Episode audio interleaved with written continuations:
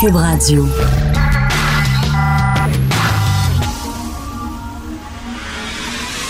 De 10 à 11. De 10 à 11.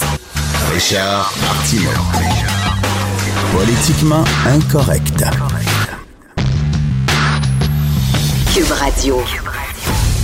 Hey, merci d'écouter Politiquement Incorrect et d'écouter Cube Radio. J'aimerais aujourd'hui que vous ayez une pensée toute spéciale pour notre recherchiste, Hugo Veilleux, qui vit un véritable calvaire ces temps-ci. Euh, parce que Hugo, c'est l'anti-Tarantino. Vous connaissez Quentin Tarantino? Tarantino tripe sur les pieds des femmes. Dans tous ses films, il y a des plans sur des pieds. Regardez, rappelez-vous de Jackie Brown. Dans un char, il y a Uma Thurman qui est nu-pied, puis elle a les pieds sur le dash de l'auto. Et là, il y a des plans prolongés sur les pieds d'Uma Thurman. Et Tarantino disait qu'il était fasciné par les pieds d'Uma Thurman. Thurman. Hugo, euh, le contraire. Hugo, il souffre de podophobie. Et c'est une vraie maladie. Là, j'ai un site Internet devant moi, je vais lire ça. Pour certaines personnes, les pieds sont des objets de fantasme et de fétichisme qu'il faut chouchouter par un massage des pieds et des soins spécifiques. Pour d'autres, ils représentent leur pire cauchemar.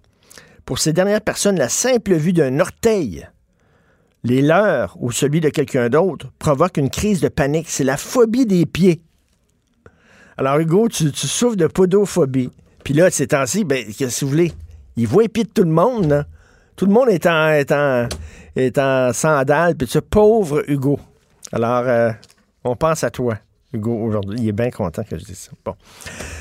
Petite capsule culturelle, je suis allé dans la pyramide de Guy la Liberté. À côté de la Grande Roue, dans le Vieux-Port, il y a comme une grosse pyramide. Et là, là-dedans, il y a comme un show. OK, vous achetez des billets, ça dure une heure, puis il y a comme des projections, comme euh, de d'images avec des lasers, puis de la musique. Tu sais, la musique du Cirque du Soleil, là. La musique du Soleil, là. Alors là, c'est des projections. Et là, il y a comme un, un philosophe que je ne connaissais pas, qui s'appelle Alan Watts, qui parle. C'est en anglais, sous-titré français. On est bien à Montréal. Alan Watts, puis qui dit Vous êtes le cosmos. Vous êtes dans le cosmos, mais le cosmos est en vous. Vous êtes l'infini. Il y a l'infini dans le cosmos, mais il y a aussi de l'infini dans vous. Vous êtes l'infini, l'infini est vous, le cosmos vous traverse. La vie, c'est la mort, la mort, c'est... Ça dure une heure avec des projections. C'est... Écoutez, mon conseil, c'est impressionnant quand même. Techniquement, c'est assez impressionnant, mais mon conseil, fumez un Christy de gros bat avant d'aller là. OK, c'est un show, vous devez être gelé comme une balle. Si vous y allez straight pipe comme j'étais, vous allez rien comprendre. C'est incompréhensible.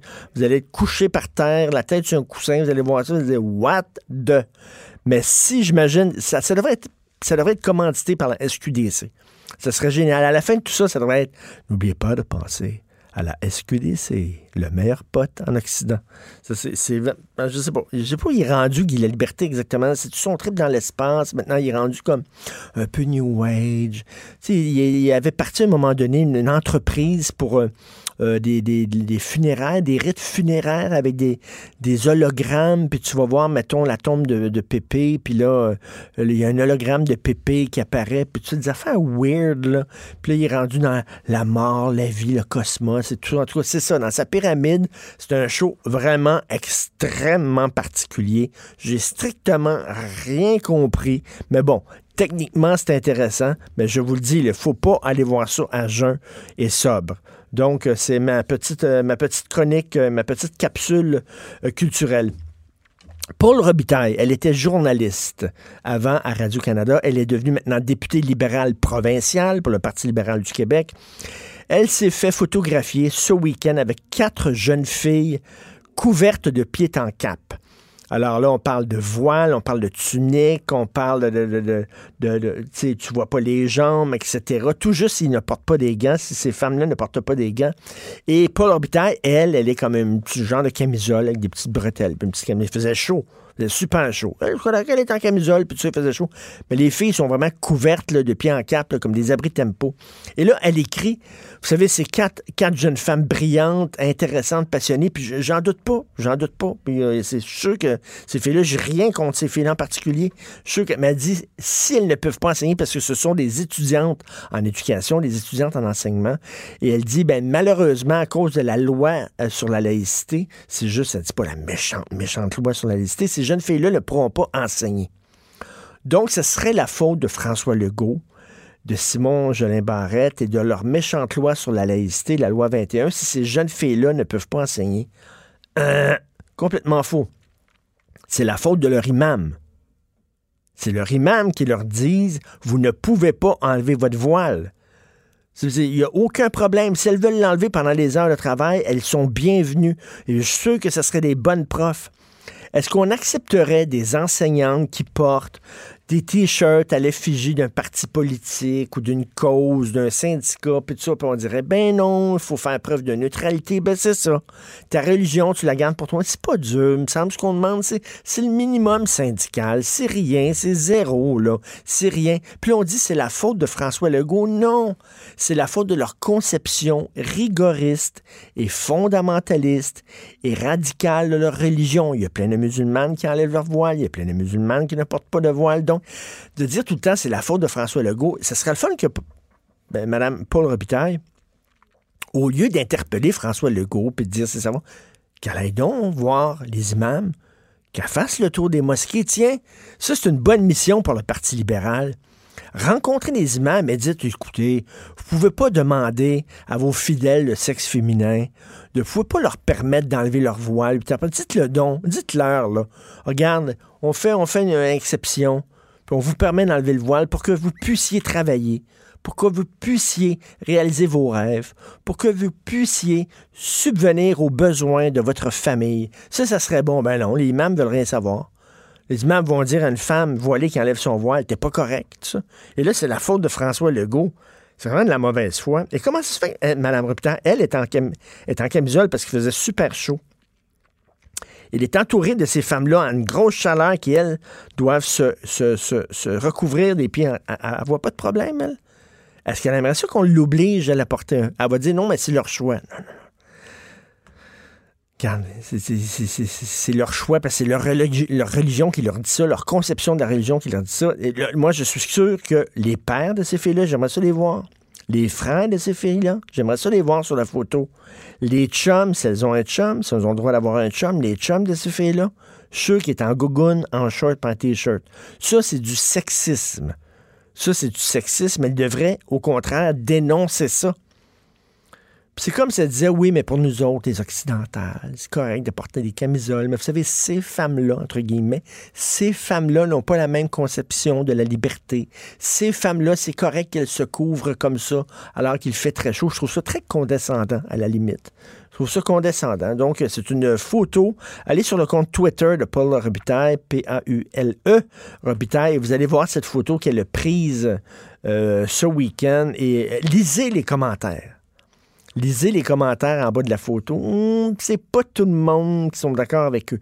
Puis le Parti libéral, parce qu'elle elle parle au nom de son parti, là, et des députés libérales. Vous avez mangé une sacrée claque aux dernières élections. Une sacrée claque. Il me semble que vous devriez en tirer les conclusions qui s'imposent, c'est-à-dire que vous étiez en porte-à-faux avec la majorité francophone.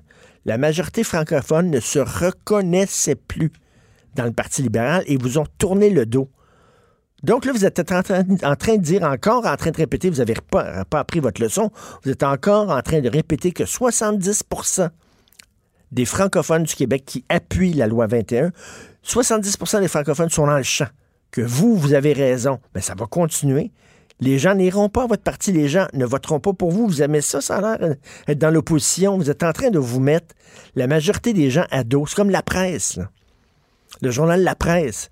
Ce week-end, tu voulais lire la presse sur Internet, puis euh, il y avait, un, message donné, donné. euh, il faut, euh, encourager le journalisme de qualité, de rigueur, etc. Envoyez votre argent, puis toute l'affaire. Oui, mais si la presse, il y a des lecteurs, autant de lecteurs qui délaissent la presse pour d'autres journaux, c'est peut-être parce que ces gens-là ne se reconnaissent plus dans la position éditoriale de la presse, qui n'arrête pas de dire jour après jour après jour aux Québécois francophones, vous êtes fermés sur vous-même, vous êtes xénophobe, vous êtes intolérant, vous êtes raciste, vous êtes islamophobe. À un moment donné, te faire dire ça jour après jour après jour par les éditorialistes, par les chroniqueurs de la presse, les gens disent, ben regarde, je me reconnais plus dans ce journal-là.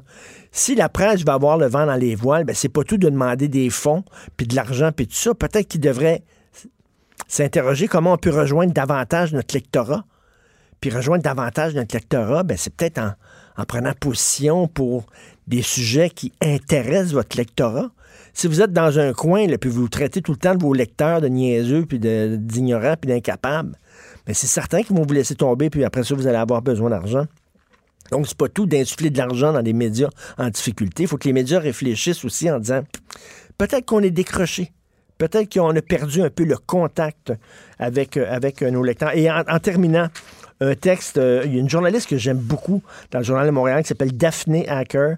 Et c'est elle qui fait dans le trafic avec Daphné. C'est tout le temps super intéressant. Elle suit le beat euh, du trafic, du transport. Et là, elle écrit un texte sur le transport en commun incroyable. On sait que les professeurs sont au bout du rouleau complètement au bout du rouleau. Les infirmières sont au bout du rouleau. Elles doivent faire des, heures supplémentaires de fous, de débiles. Elles sont crevées. Là, ce sont les opérateurs de métro et les chauffeurs d'autobus. Il y en a qui font jusqu'à 20 heures par jour pour suppléer à la demande. 20 heures par jour. Et il y a des gens qui, euh, sont, qui travaillent 80 heures par semaine. C'est énorme. Comme chauffeur d'autobus, puis il y a des chauffeurs qui s'endorment. Ça devient dangereux pour la sécurité des gens. Il y a des chauffeurs qui s'endorment. Pardon, il y a des opérateurs de métro qui gagnent jusqu'à 165 000 par année à cause de l'horaire supplémentaire. 165 000 par année. Tu gagnes quasiment plus que le premier ministre. Puis tu es chauffeur de métro. Tu es opérateur de métro, faut le faire quand même. Vous écoutez Politiquement Incorrect. Richard Martineau. Politiquement Incorrect. Normand Lester qui signe un blog percutant en disant Génocide mon œil, 90% des Amérindiennes tuées par des Amérindiens. Revient bien sûr sur les conclusions de cette commission d'enquête sur les jeunes filles et femmes autochtones assassinées disparues. On a parlé de génocide. Le mot génocide revient à de nombreuses reprises dans le rapport. Et là, euh, même Justin Trudeau qui l'a utilisé, pas la première fois.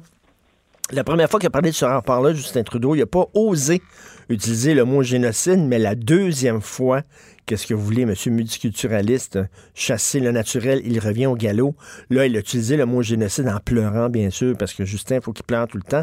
Donc, Normal Esther remet euh, les conclusions de ce rapport-là en question. Bonjour, Normand. Bonjour. Écoutez, c'est le, moi, c'est le vocabulaire que je mets en question. Il euh, n'y euh, a aucun doute qu'il y a des femmes autochtones qui sont tuées et qui sont disparues. Et proportionnellement, et je, mets proportionnellement entre guillemets et en, sur, en, le surlignant en jaune, proportionnellement, il y a plus de femmes et de filles autochtones qui sont tuées que de blanches. Ça, c'est vrai. Mais d'appeler cela un génocide, là, ça relève de la propagande. Et, et puis, je pense que quelqu'un a calculé que le mot revient à peu près 150 ben fois dans, le, dans rapport.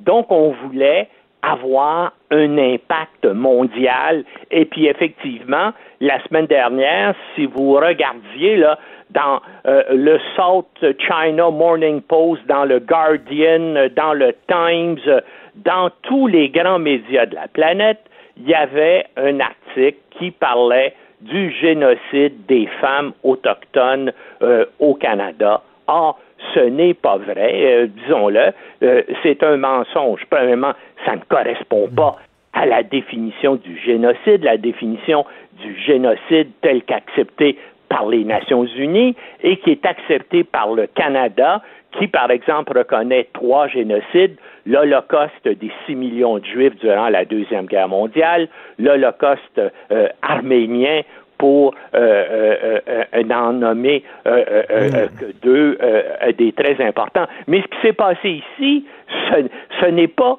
un groupe ethnique qui a voulu en exterminer un autre parce que 90% des femmes autochtones qui ont été tuées ont été tuées par des hommes autochtones. Donc, c'est dans, le cadre de, de violence conjugale qui, qui c'est terrible, c'est terrible. Dans à peu près 72 des cas, c'est dans le cadre de violence conjugale dans lequel était impliqué aussi l'alcool ou les drogues.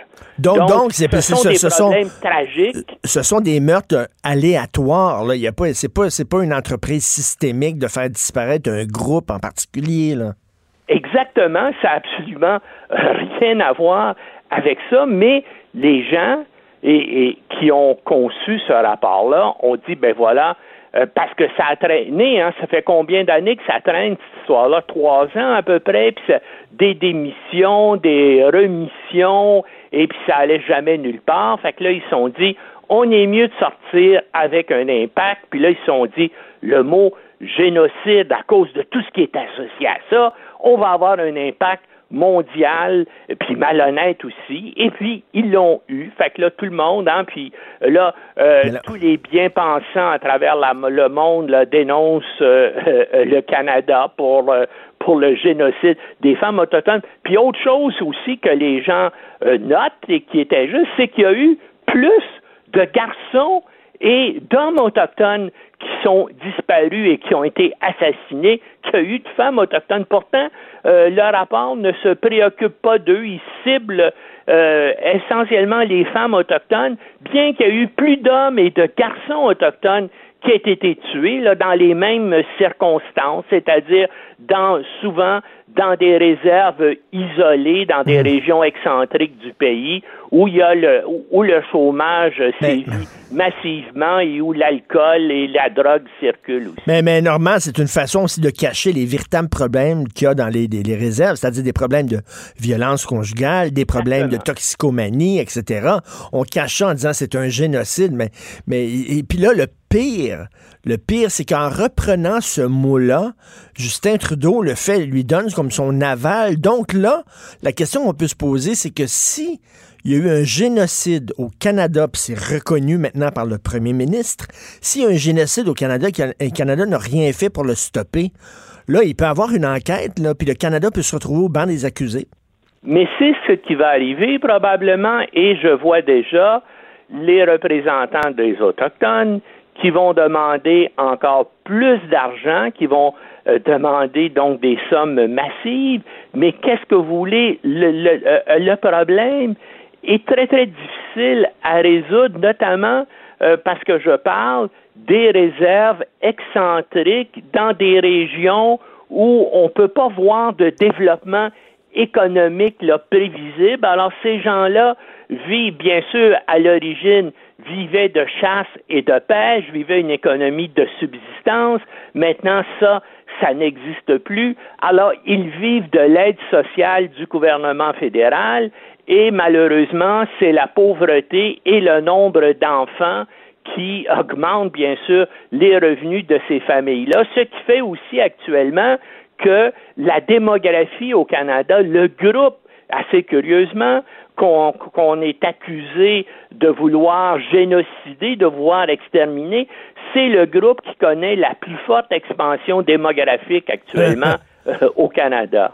Et euh, c'est vrai qu'il y a une tragédie. Bon, euh, à Montréal, euh, lorsqu'on descend sur la rue du Parc, là, dans le coin de dans le coin de Sherbrooke et tout ça, on les voit, ils se, se tiennent tous là, des, des autochtones sans abri qui sont sous du matin au soir et du soir au matin. C'est déchirant de voir ça. Ce sont des autochtones qui viennent du Grand Nord du Québec et qui et, qui sont qui sont très pauvres, tout ça. Puis ils ont ils n'ont pas d'autre chose à, faire. Et qu'est-ce que vous voulez?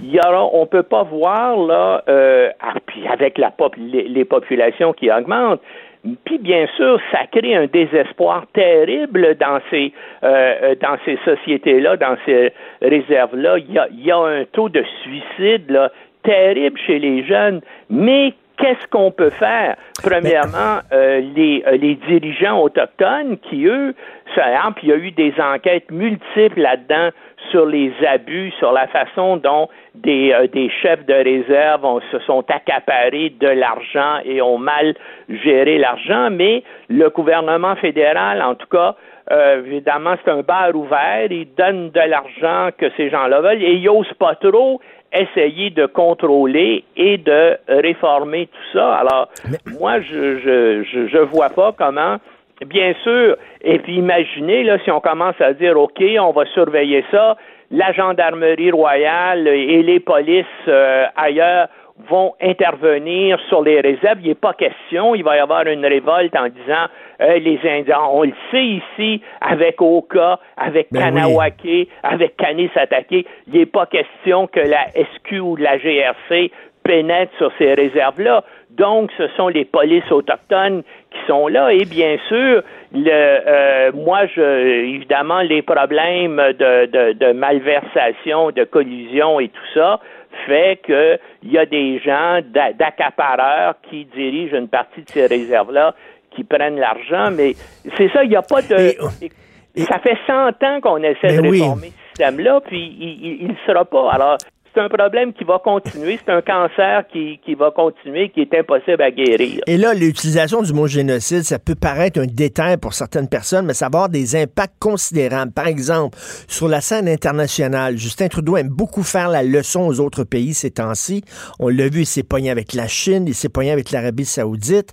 Là, ces gens-là vont dire, hé, hé, hé, de quel droit vous osez nous, pointer du doigt? Il y a eu un génocide dans votre pays. Oh, ben, on, perd, on perd énormément notre autorité morale. Et pourquoi pensez-vous que les, les auteurs de ce rapport-là ont utilisé le mot génocide? Parce qu'ils ont compris parfaitement cela. Et ce qu'ils voulaient, c'est d'avoir justement cet impact international-là. Ils voulaient souiller le nom euh, du Canada. Puis effectivement, les Chinois, les Russes, à chaque fois que Trudeau va vouloir faire ben des remontrances sur les droits de l'homme, sur les droits de la personne à ces gens-là, ces gens-là vont répondre, oui, vous qui êtes un, gouvernement génocidaire, comment osez-vous nous faire des reproches pour telle et telle raison? C'était voulu, ça.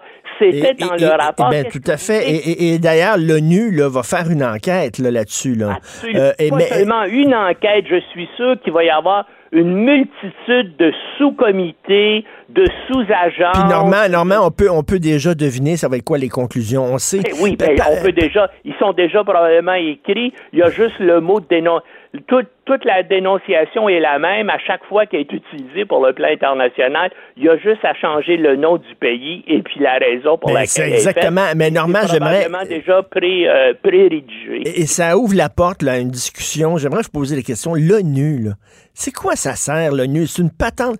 Quand l'Arabie Saoudite le siège sur euh, le Conseil des droits de l'homme, alors que voyons donc les femmes sont moins bien traitées que les chameaux là-bas, là, on dit c'est quoi l'ONU? C'est mais j'aime, j'aime autant que ce soit là et que potentiellement ça puisse un jour faire quelque chose. Et dans certains cas précis, ça l'a, ça l'a été utile.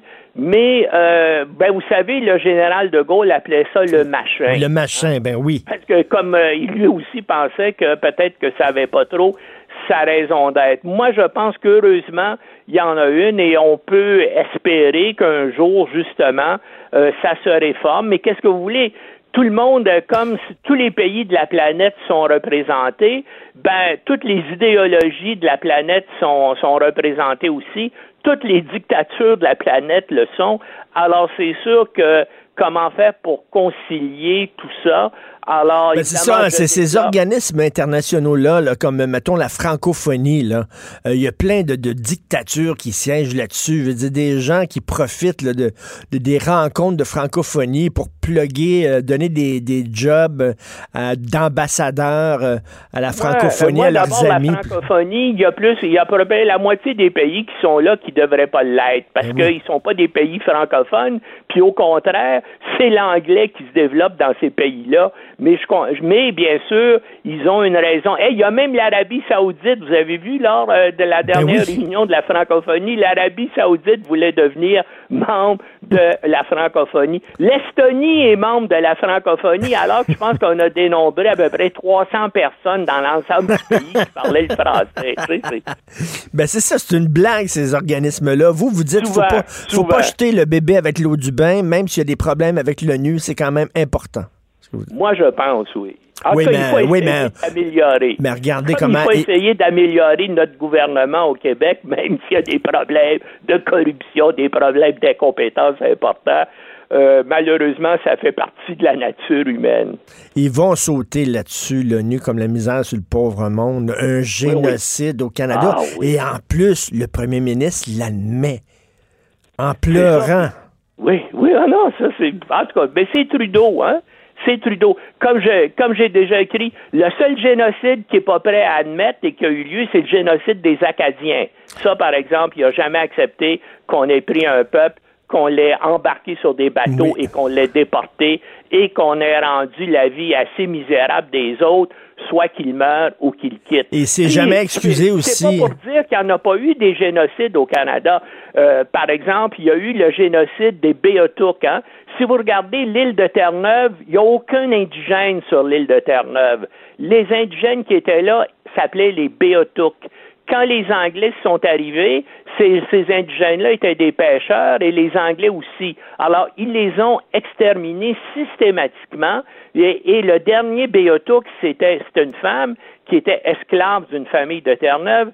Elle est morte en 1829 et donc il y a pu les et même on, offrait là euh, une récompense pour euh, les, euh, les colons anglais de Terre-Neuve qui amenaient la tête d'un Indien. Ah, ça lui donnait une, une, récompense. Ah non, c'est il y a, bien sûr il y, a eu, un génocide des autochtones à, à Terre-Neuve. Puis assez curieusement, encore une fois, dans le rapport de la commission actuelle, on dénonce le Québec. Je ne sais trop pas pourquoi, pour un, point de détail ou je ne sais pas, mais on ne parle pas du tout du vrai génocide des Indiens Béotouks à Terre-Neuve qui ont été exterminés jusqu'au dernier. il y a Amherst, il y a Amherst qui donnait des couvertures contaminées à la, variole euh, aux ben Autochtones. Oui, contaminées à la variole qui a, qui a distribué aux tribus en rébellion en sachant bien justement les déficiences immunitaires des Autochtones face à cette maladie-là. Et ça a ravagé toutes les tribus indiennes du euh, sud-est de l'Amérique du Nord pendant à peu près une décennie, causant des dizaines de milliers de morts. Mais ça, vous allez me dire, c'est bien sûr, Hammer, c'était le gouverneur général du Canada. La révolte a commencé dans des territoires qui euh, relevaient à ce moment-là du gouverneur général du Canada, mais c'est surtout aux États-Unis que ça s'est passé. Puis il y a eu un autre cas aussi de génocide patent au Canada qu'on connaît dans l'histoire sous le nom de la destruction de la Huronie. Ça s'est passé en 1649-1650 lorsque les Iroquois ont décidé d'exterminer les Hurons. À l'origine, les Hurons étaient établis au nord du lac supérieur et pendant un an, à compter de, 1649, les Mohawks ont décidé de les exterminer et ils ont réussi. C'était un génocide organisé par des Autochtones contre des Autochtones. Merci beaucoup, Normand. Richard Martineau. Politiquement incorrect. Cube Radio. Le lundi, nous discutons avec Jérôme Blanche-Gravel. Salut, Jérôme. Écoute, volte-face spectaculaire de la CAQ concernant l'immigration. Qu'est-ce que tu en penses? Ben oui, ben j'en pense que c'est surprenant. sérieusement, c'est très surprenant. Euh, le go, on le sait, c'est un gars qui, pour l'instant, du moins, tient ses promesses. Sur la laïcité, on l'a vu, c'était clair. Euh, mais là, c'est surprenant. En même temps, je pense que, euh, attention, les gens pourraient dire que la CAQ là, se laisse euh, se laisse impressionner par le discours là, sur un peu larmoyant sur l'ouverture à l'autre, mais je pense que non. Si la CAQ revient progressivement au seuil traditionnel euh, d'immigration, euh, c'est-à-dire 50 000 immigrants par année. On, va retourner vers ça. Elle le fait d'abord pour des raisons économiques. C'est pas parce que tout d'un coup la CAQ adhérait euh, au multiculturalisme canadien, tout ça. Mais ça reste très surprenant. oui, mais c'est parce qu'ils ont dit, là, ils avaient annoncé une baisse importante du, taux d'immigration, puis ils ont dit, mais en même temps, ils, sont revenus sur, sur ce qu'ils avaient dit, mais en même temps, il y a une pénurie de main-d'œuvre partout, je veux dire partout, là. Ben oui, carrément. Puis c'est difficile de faire fi de, cette réalité-là.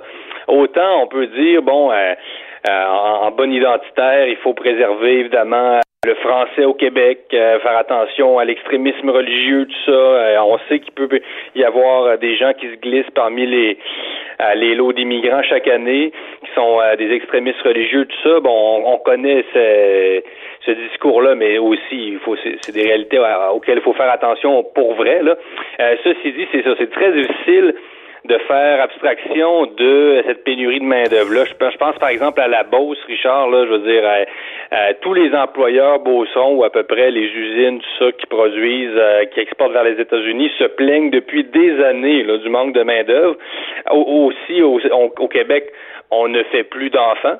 Donc, euh, il y a le vieillissement de la population. Mais, Jérôme, ça, ça ces chiffres-là étaient disponibles depuis longtemps. C'est-à-dire, les gens qui critiquaient la position de la CAQ sur euh, l'immigration le sortaient. On, a une, on est en pénurie de main-d'œuvre. Arrêtez, on a besoin d'immigrants. C'est pas le temps de, de, fermer les portes. Et là, c'est après un certain temps euh, pour que François Legault, qui est pourtant un homme d'affaires aguerri, allume.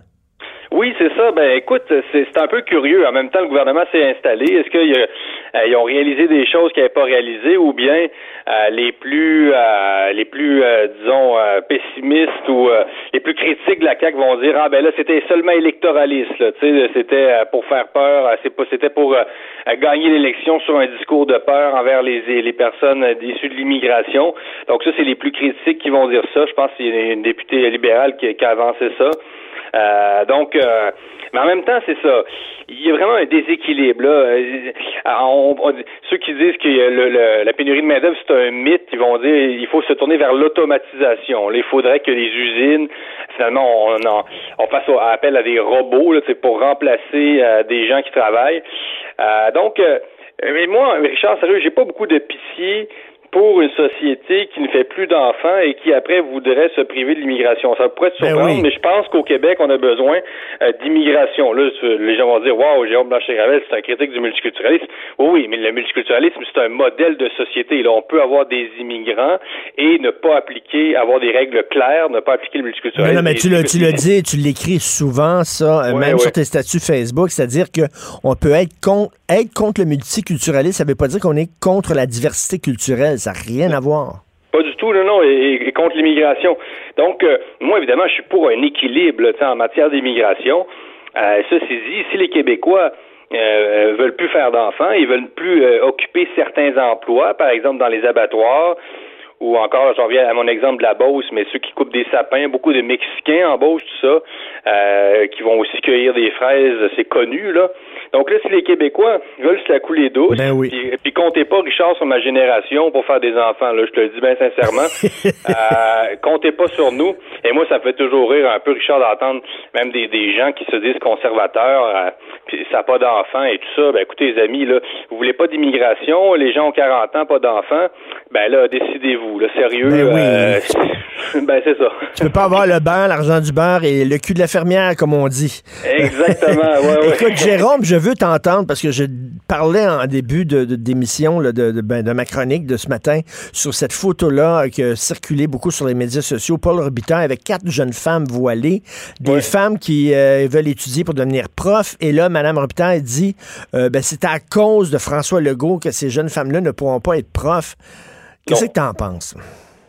Ben non, euh, on confond toujours, hein, on confond le, tyran, on présente la CAQ comme un parti tyrannique qui va empêcher euh, les femmes musulmanes qui portent le voile euh, d'exercer certaines professions, mais c'est ça, c'est qu'on oublie que la religion est un code de conduite beaucoup plus rigide euh, que tout ce que, ce que n'importe quel gouvernement, dans un cadre démocratique presque, euh, peut, peut imposer. Là. Je veux dire, l'islam, c'est un code de vie. S'il est appliqué à, la lettre, peut être excessivement rigoureux, très rigide. C'est très intransigeant. Donc, le, le choix que tu fais comme croyant, est en fonction de ta religion. Là, c'est pas le, le gouvernement euh, est pas fautif dans l'histoire. C'est, c'est, Hmm. c'est ta religion qui t'impose et toi tu décides en adulte responsable de te soumettre à un code de vie qui t'empêche de faire certaines choses. Là. Donc, euh, c'est, un peu fou de voir le renversement du discours et que tout d'un coup, on présente la religion comme le, le fruit tu sais, de,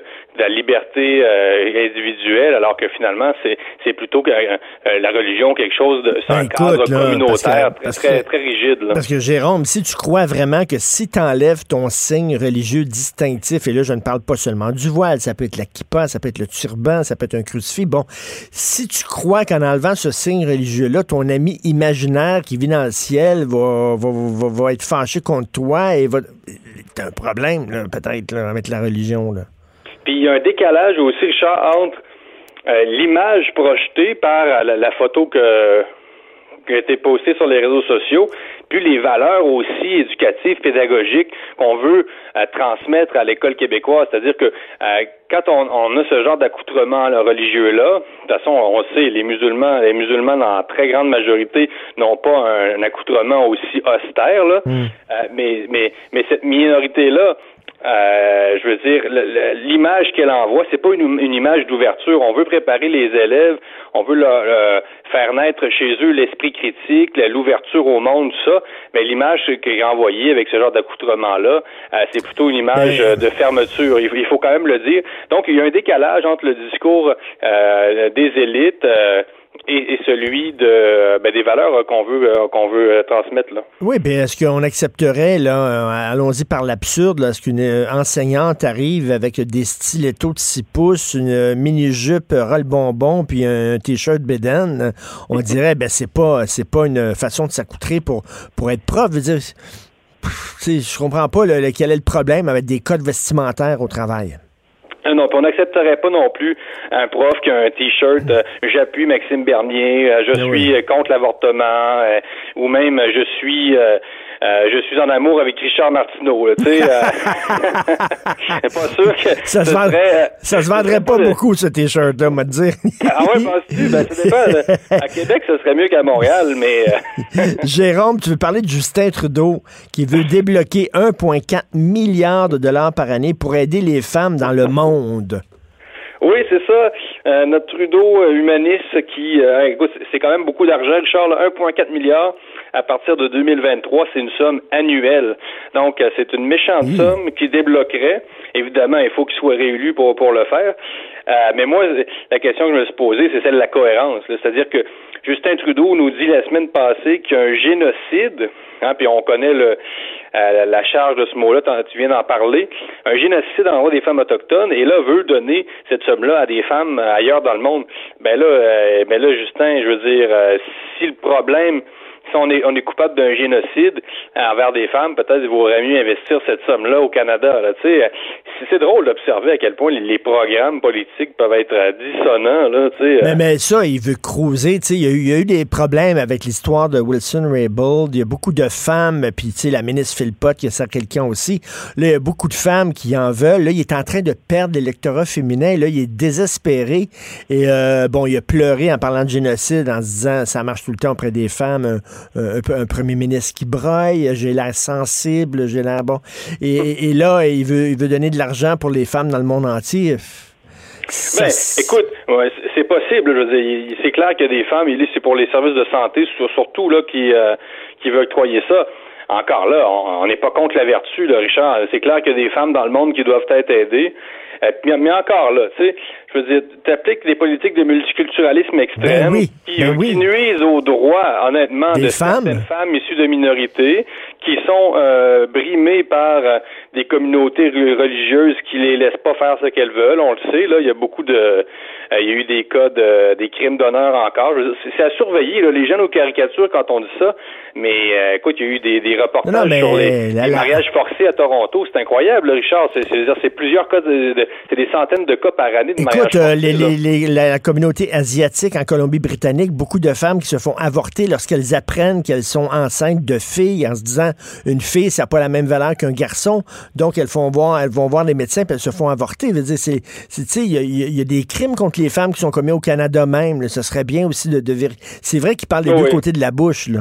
Non, il faut faire preuve de, de plus, plus de cohérence à ce niveau-là. Puis surtout, honnêtement, puis euh, le, le rapport sur les femmes autochtones, euh, c'est un exercice nécessaire, là, sérieux. Et évidemment, il a, il a été détourné par euh, des forces partisanes militantes. Là, puis là, on, on en a profité pour faire de la partisanerie à l'intérieur du rapport. Je l'ai lu, j'étais estomaqué, là, sérieux, il y a des passages incroyables. Euh, mais ceci dit, euh, vaut peut-être mieux investir ces sommes-là à l'interne, puis euh, être, plus cohérent au lieu de, de, d'octroyer des sommes comme ça juste pour le paraître, puis dire euh, se présenter oui. à l'ONU, puis avoir de la progressiste. Euh, tu sais, non, non, et soyons un peu plus sérieux. C'est un rapport fortement idéologique. C'est vraiment un rapport très idéologique de la commission.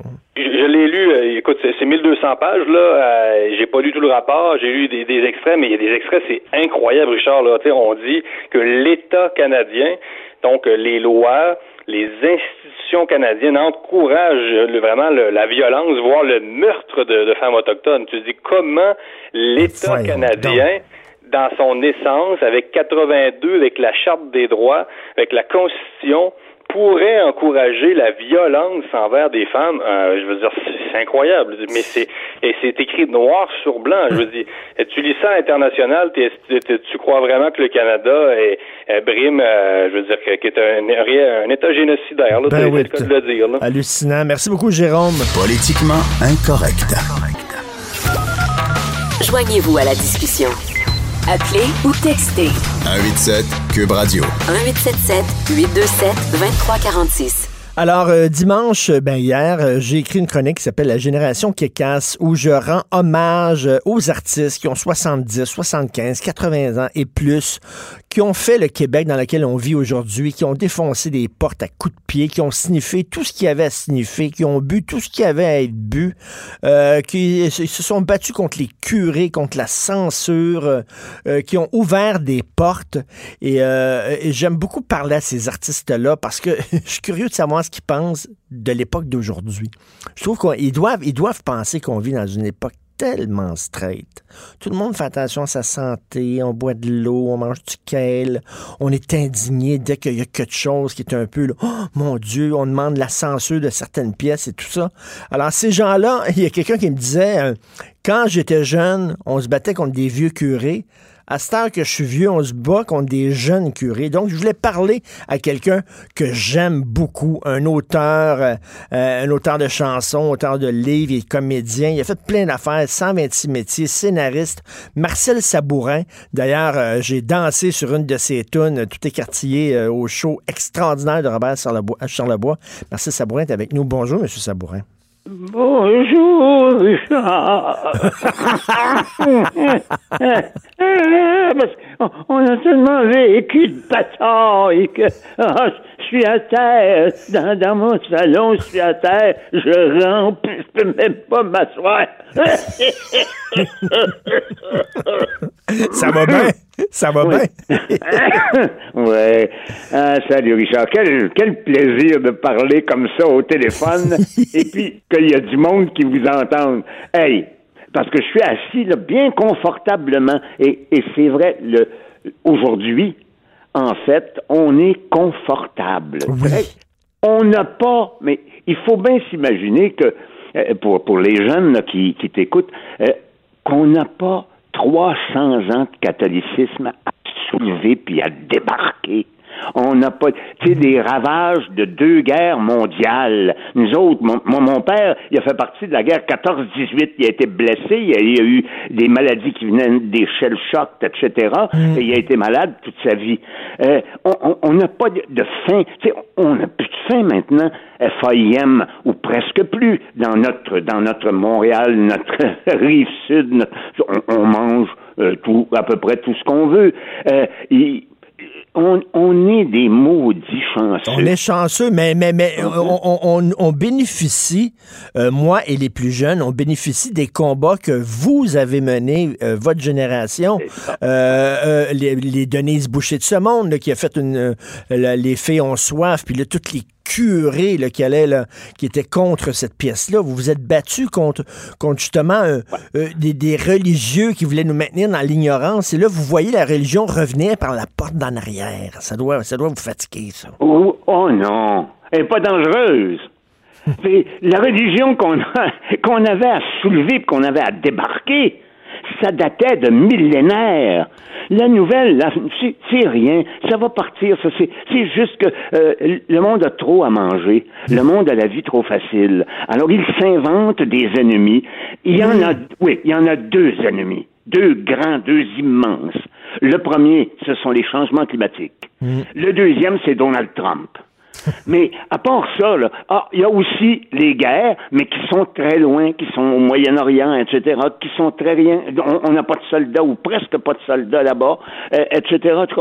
On est gradure. Mais quand vous voyez là, des, des, des, des, des, des- des- souvent des, des jeunes qui crient à la censure, puis qui sont indignés, puis que, qui veulent qu'on censure certaines pièces, parce que, bon, on l'a vu là, récemment, là, des pièces de Robert Lepage, il y avait des gens qui manifestaient, ça me rappelait les gens qui manifestaient devant, devant le TNM quand, quand on voulait montrer les, les, les filles ont soif. là. Les filles ont soif, oui, oui, oui, oui, ou, ou, ou- ouais, ou même le Stitch Show, hein. Oui, Le ben oui. Je me souviens que dans, dans le journal, euh, j'ai- quand j'étais revenu de Paris, le, le- dans le journal, euh, le mot hostie n'était pas, euh, et c'était H. euh, point de suspension de show. mais oui, mais il, il faut toujours, remarque, ça avance tout le temps, tu comprends?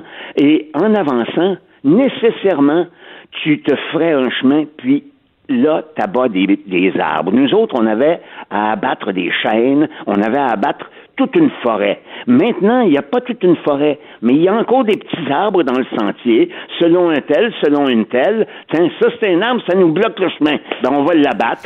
Alors, il gueule, puis en effet, il critique la société, puis etc. Puis c'est très bien, parce Mais- que mais- l'important, c'est d'avancer dans le chemin. Mais est-ce qu'on peut dire qu'à la, à la limite, de, de façon un peu bizarre, votre, votre génération, elle était chanceuse parce qu'elle avait des ennemis à combattre. Et c'est formateur, ça. Non, mais c'est vrai. Oui, Vous aviez oui, des oui. portes qui étaient fermées.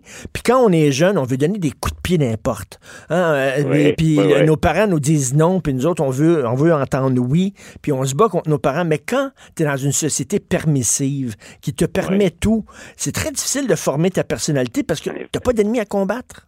En effet, c'est vrai, c'est tout à fait. C'est que t'es comme un boxeur dans l'arène qui Oui. n'a pas d'adversaire. Oui. Tu comprends? Ça donne, ça donne un combat de boxe qui est plate en crise. Parce que Marcel Sabourin est devenu Marcel Sabourin, Robert Charlebois est devenu Robert Charlebois grâce au curé, par exemple, que vous, vous aviez combattu. Oui, oui, c'est ça. Oui, exactement. C'est ça. On, on les remercie. Parce que c'est, c'est comme ça qu'on s'est affirmé et qu'on s'est affirmé en disant un instant, là, ça, c'est pas, c'est pas notre bague, comme on disait à l'époque. Et euh, donc, il fallait faire notre bague. Il n'y en avait pas de bague.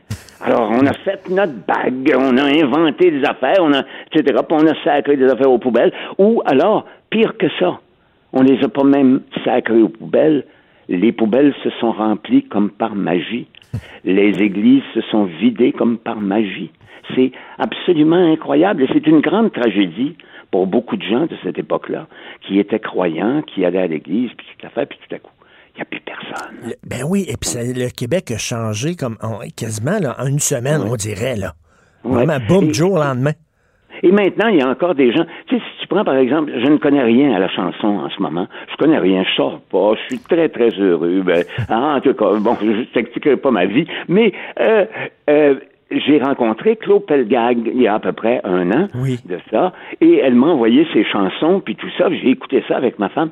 Et puis c'est très beau et c'est très euh, nouveau, c'est très neuf. Ça n'est pas révolutionnaire à coup de pied dans le cul, mais c'est révolutionnaire dans la profondeur de la poésie qu'il y a là et qui est tout à fait nouvelle. Et cette poésie tout à fait nouvelle et qui donne des coups de pied à l'ancienne, ça donne les, créateurs, ils donnent tout le temps des coups de pied, même quand ils veulent des fleurs. Eh bien, les, les c'est tout à fait neuf. Et Mais- puis, il y, en a 25 ou 35 autres dans tous les domaines, peut-être 150 autres dans tous les domaines qui font des affaires tout à fait neuves, qui ne se sont jamais faites. Alors, je dis que c'est un petit peu leur combat. Tu comprends? Mais, mais vous dites qu'on vit dans un monde confortable. Euh, prenons, mettons, là, la légalisation du pot, M. Ouais. Sabourin. Il me semble que c'était plus le fun d'en fumer quand c'était illégal. On, a- on avait l'impression de faire quelque chose, de commettre un crime. Il y avait un kick qui venait Ouais, avec. Moi, moi j'ai jamais eu ce fun-là, j'en ai jamais fumé. oh non! C'est vrai. Attends, non, vrai. là, vous avez écrit les paroles Ouais. des chansons que vous avez Ouais. écrites complètement Tout à sobre. fait agent. Oui, tout à fait agent. Ouais, ouais, ouais. J'ai fumé deux fois dans ma vie. Une fois, c'était lors de la mouette euh, de Seagull qui était jouée. On j'étais allé, puis, hey, puis je prends un- une puff, puis je pouvais plus parler. Allez, la bouche complètement sèche. J'ai dit, oh, hey, wow, c'est pas pour moi. Euh, et, ben oui, Charles Bois, il dit, imaginez-vous, il, il a écrit ça, imaginez-vous s'il avait fumé, qu'est-ce que ça, ça serait? Ah, ouais, ça serait quelque chose en maudit. Et là, là, vous, là, je disais, votre génération, vous, bon, vous n'avez pas fumé, mais vous avez par- appartenu à une génération qui était dans les excès, qui a commis tous les excès, oui, les oui. histoires de cul, puis les affaires, puis la dope, puis l'alcool, puis tout ça, puis ça sortait tous les soirs. puis ben, Est-ce que vous trouvez aujourd'hui, avec l'obsession de la santé, puis l'obsession de la pureté, puis tout ça, vous dites, eh boy, que c'est une autre génération. Euh, euh, je dis, oh boy, c'est une autre génération. Je n'en fais pas partie. Et donc, leurs combats me sont en effet un peu étrangers, tu sais. Mais il y a des combats pareils. C'est, euh, on est trop vieux, même, même toi, Richard. Tu sais, c'est, Oui. c'est que tu veux. On n'est plus là avec les gens. Parle-leur à eux autres, ils vont t'en citer 22 combats. Ben, le premier, le semble- premier, puis le plus important, c'est l'écologie, c'est l'environnement. là. On peut Exactement. pas se mettre la tête dans le sable. là. Quand on a vu les images là, sur les plages des îles de la Madeleine, là, euh, avec le plastique, là, c'est sûr, je comprends les jeunes qui sont Ouais. qui disent Ouais, qu'il faut ouais. changer nos façons de faire. C'est peut-être ça leur gros combat. C'est un des très, très, très grands combats euh, en ce moment. Et aux États-Unis, c'est Trump. Mais, mais vous, vous avez lutté pour la liberté d'expression. Il y a des gens, on dirait, c'est pas tous les jeunes, mais il y a des jeunes, on dirait, qui veulent revenir à, à des œuvres à l'index.